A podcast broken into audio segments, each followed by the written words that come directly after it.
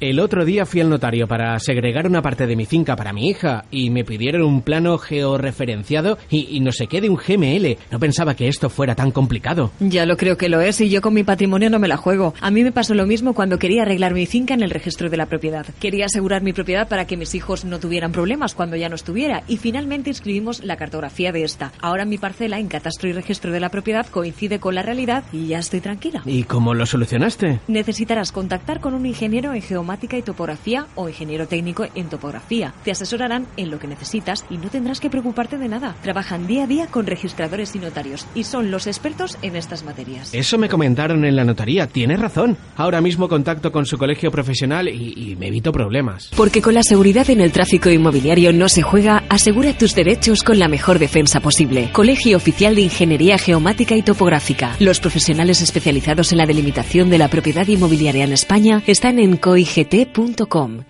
Cope más Valencia. 92.0 FM y cope.es barra Valencia. La tarde. Cope más comunidad valenciana. Estar informado. ¿Tiene problemas con sus propiedades urbanas y rústicas? ¿La información en catastro y registro de la propiedad no concuerda con la realidad? ¿Necesita un plano topográfico georreferenciado? Colegio Oficial de Ingeniería Geomática y Topográfica. Los profesionales especializados en la delimitación de la propiedad inmobiliaria en España están en coigt.com. Colegiados en la tarde. Cada semana la actualidad de un colegio oficial, su trabajo, retos, todas las cuestiones que interesan a los profesionales y a la sociedad en Colegiados. Cope Comunidad Valenciana. Estar informado.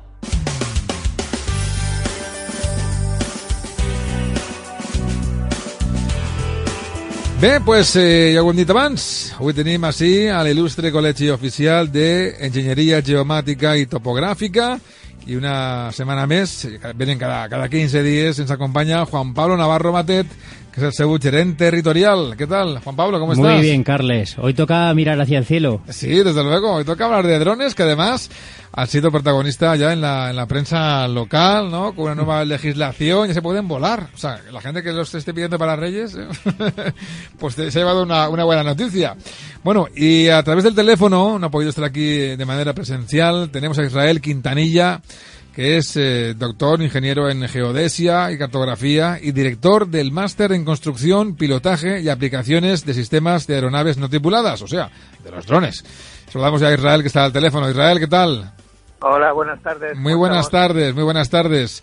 Bueno, pues vamos a empezar. Eh, quédate al teléfono, Israel. Ahora hablamos un poquito del asunto, pero antes vamos con alguna noticia, ¿verdad? Que Juan Pablo siempre nos trae de actualidad en relación con la, con la geomática. Sí, hoy traemos rápidamente dos noticias. Eh, unas han salido las oposiciones al Cuerpo de Ingenieros Geógrafos del Instituto Geográfico Nacional, igual así en total 10 plazas. Y, eh, y, bueno, pueden hacer tanto graduados en ingeniería geomática y topográfica como ingenieros en geodesia y cartografía. ¿no?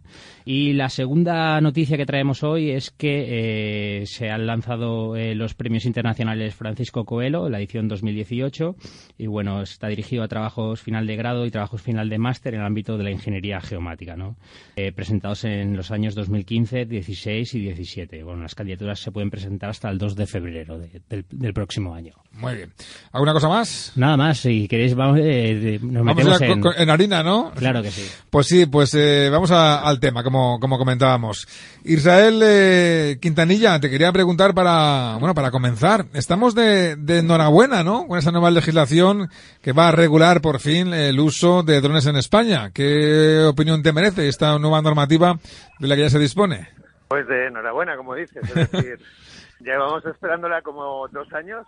Bueno, el, la ley salió el 4 de julio de 2014. Sí. Estamos en, bueno, para que escuchéis los, los villancicos de Madrid. muy bien, muy bien, muy bien. Muy bien. Voy a acercarme al hotel, un momentito. Voy hablando. Eh, tres años hace ya y medio de la, de la legislación de drones en España. Uh -huh. Se han formado más de 2.500 empresas. Uh -huh. Y eso con una, una normativa muy restrictiva. Eh, lo que nos amplía ahora el abanico de operaciones y actividades de, de vuelos con drones, pues va a superar lo, lo, que la mayoría de la gente se piensa. Es decir, uh -huh. eh, actualmente se puede volar, bueno, hasta el viernes. Bueno, todavía no está publicado en BOE.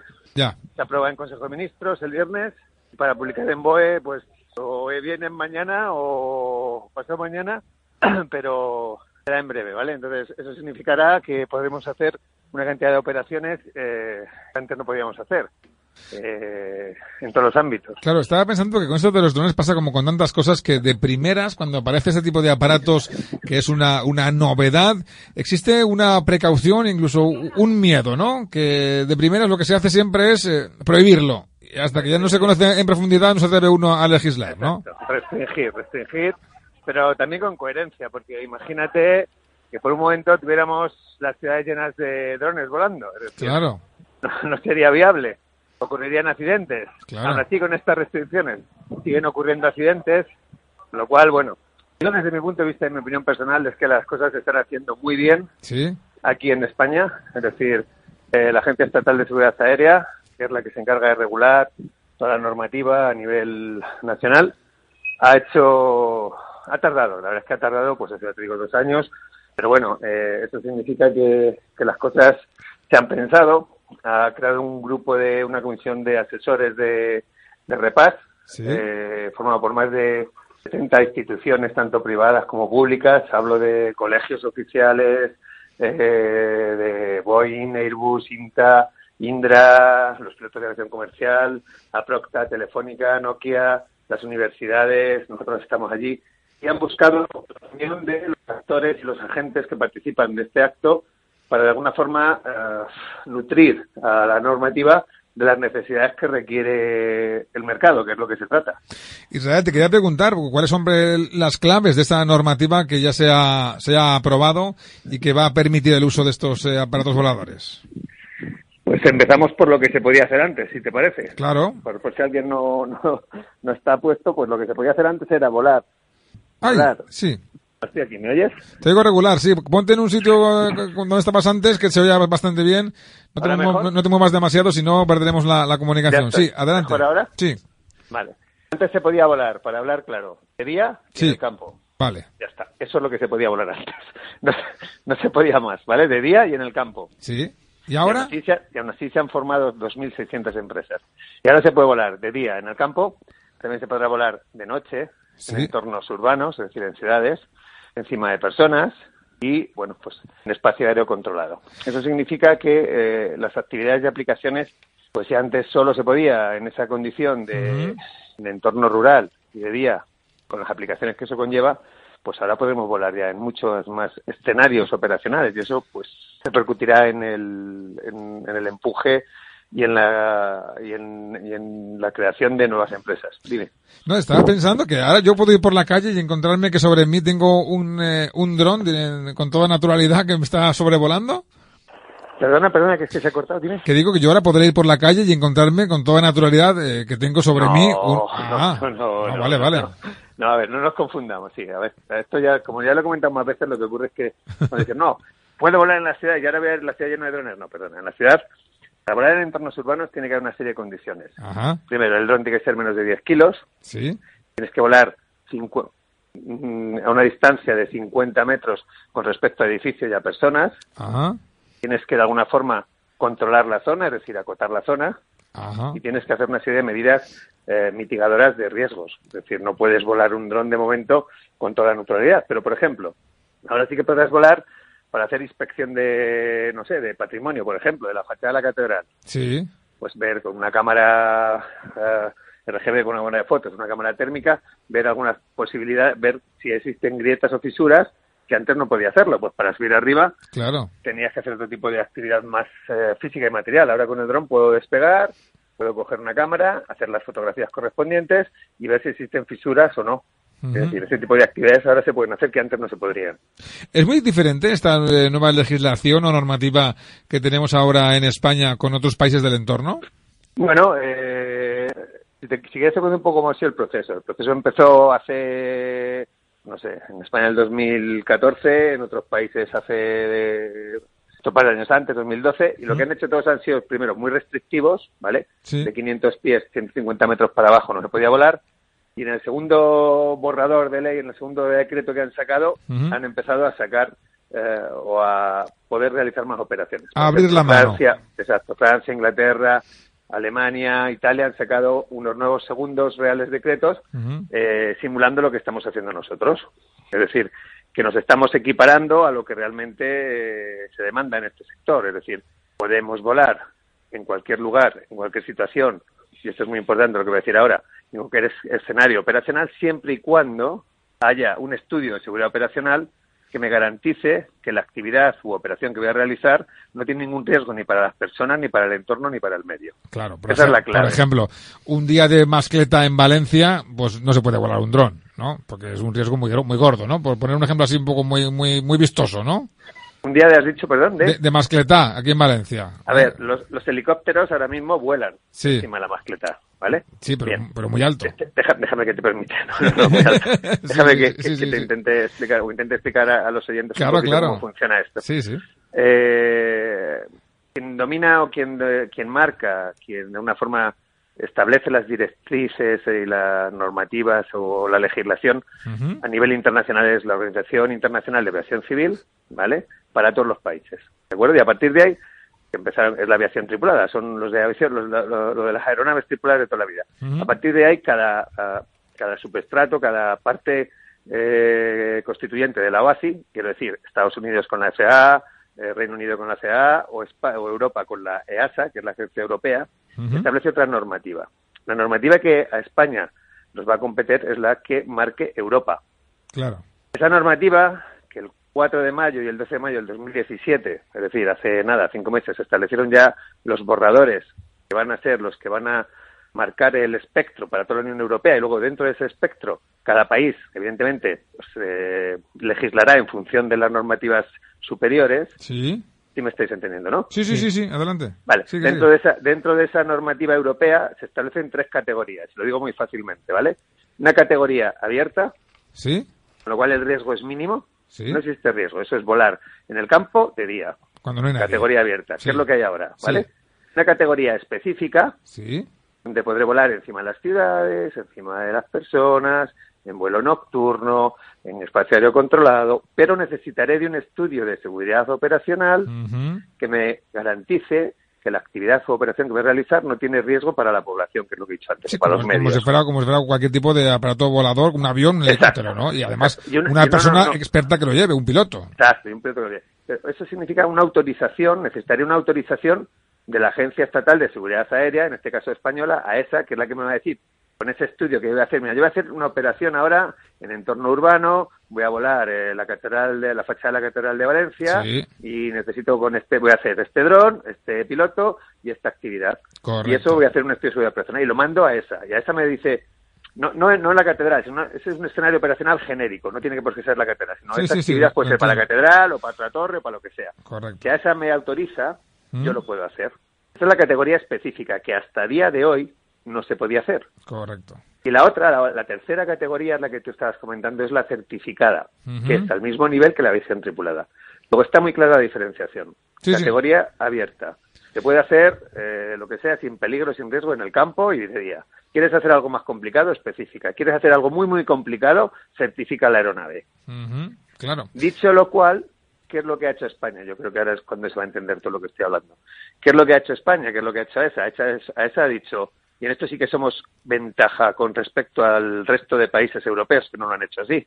Nosotros hemos, nos hemos ceñido, quizá porque hemos tardado un poquito más, a lo que, bueno, un poquito más. Si salió en mayo, lo que hemos hecho, ah, pues salió en mayo, nos adaptamos a lo que, en mayo de este año, Sí. nos lo que saquemos, vamos a adaptarnos a lo que nos va a venir. Sí. Que a veces el ser el primero es bueno, pero a veces el ser el segundo es mejor. Claro. En este caso.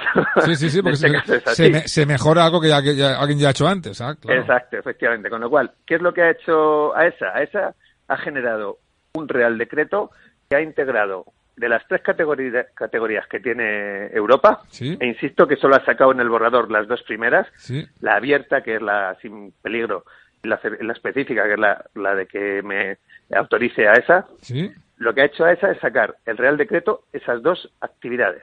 Si no hay ningún tipo de problema que vas a hablar en el campo, es declarativo.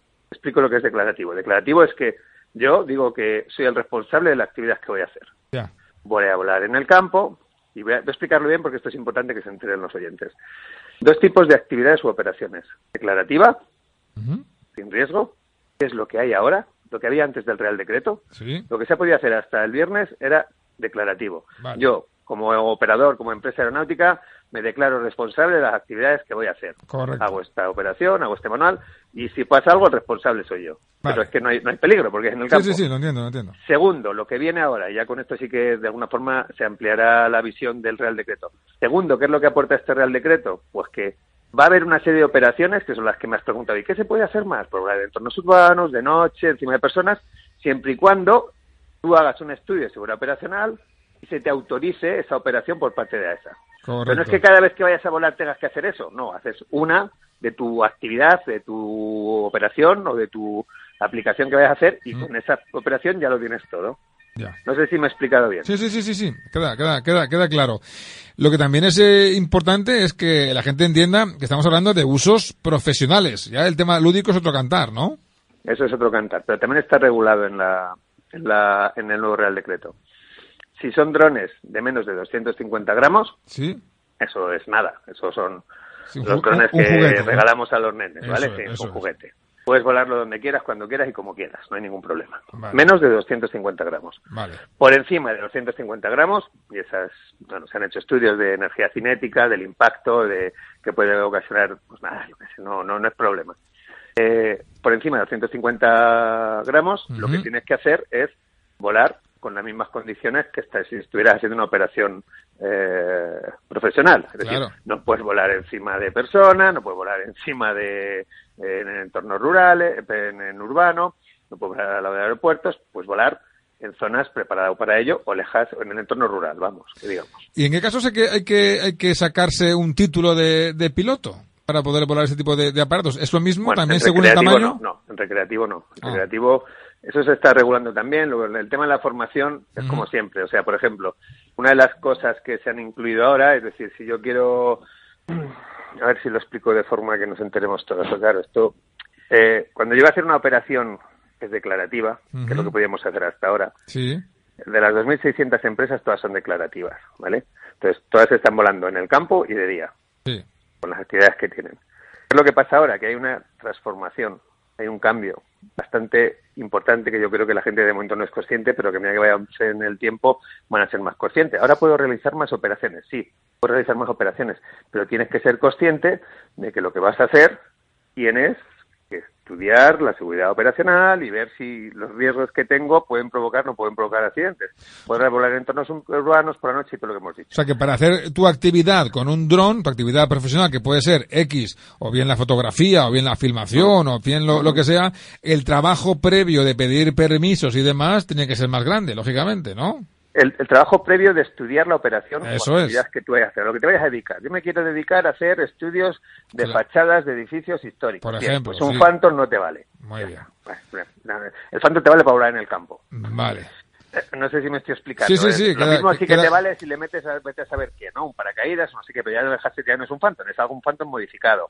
Claro. Porque tienes que meter medidas de seguridad. ¿Qué medidas de seguridad? Pues ponle un paracaídas. Si falla, que no caiga, ponle eh, un cable para que esté atado y que si se va...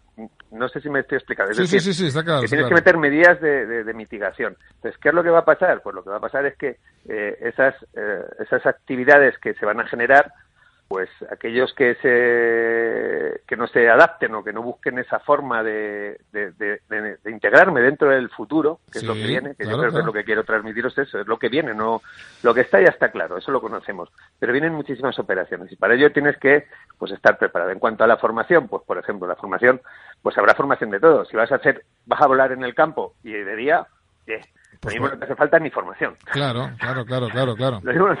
Pero si vas a volar en un entorno urbano o vas a volar dentro de un espacio aéreo controlado, tendrás que ser capaz de ponerte en contacto con el controlador. claro.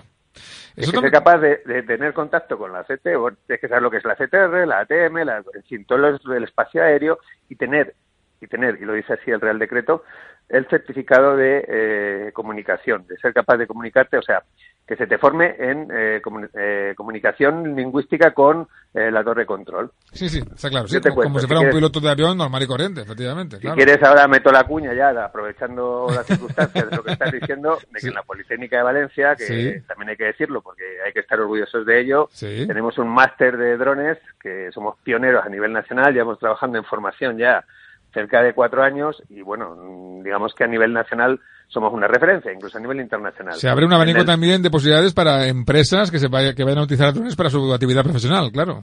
Claramente, claramente. Déjame que acabe lo que estaba diciendo porque es importante. Que en el máster que nosotros damos, es decir, hay más de 100 profesores y 30 instituciones y empresas, y no es que quiera hacer publicidad, que no es el objetivo, pero sí que se reconozca el mérito que tenemos aquí en la Comunidad Valenciana, que a veces no, no nos valoramos todo lo que tenemos. Desde luego los controladores, nosotros la, parte de controlador aéreo la dan los controladores aéreos. Tenemos tres controladores aéreos en, el, en la plantilla que dan clase y ellos son los que hablan con los pilotos, de, con los que estudian el máster para ver cómo tienen que comunicarse. No es como teléfono. Oye, ¿qué tal? ¿Cómo está? No, no, hay una serie de protocolos. Hay un, lenguaje propio, efectivamente, sí, sí. concluyendo y resumiendo, el que quiera llegar al nivel de las aplicaciones de drones, que son las que va a demandar el futuro, es decir, en espacio aéreo controlado por la noche en entornos urbanos, tendrá que tener la formación correspondiente para poder hacer eso. Lógico. A eso me refería. Pues eh, estamos ante un futuro de lo más eh, alentador y también, eh, en fin, muy, muy singular, ¿no? Va a ser muy interesante ver lo que nos va a deparar con un montón de empresas que se van a subir a subir a este a este carro de la tecnología aérea, ¿verdad?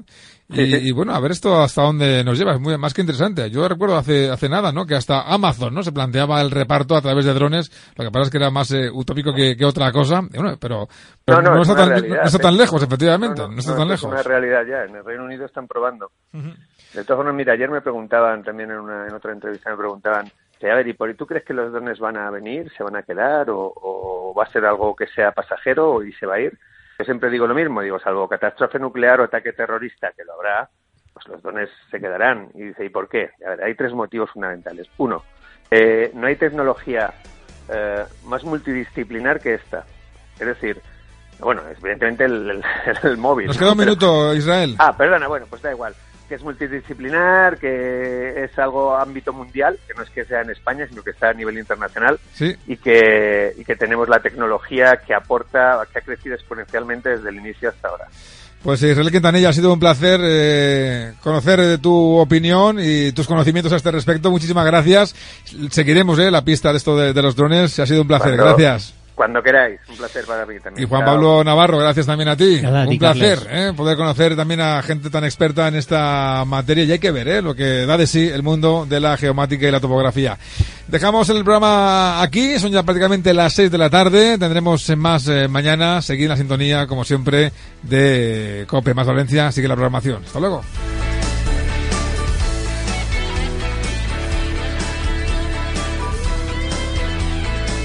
La tarde. Cope más comunidad valenciana. Estar informado.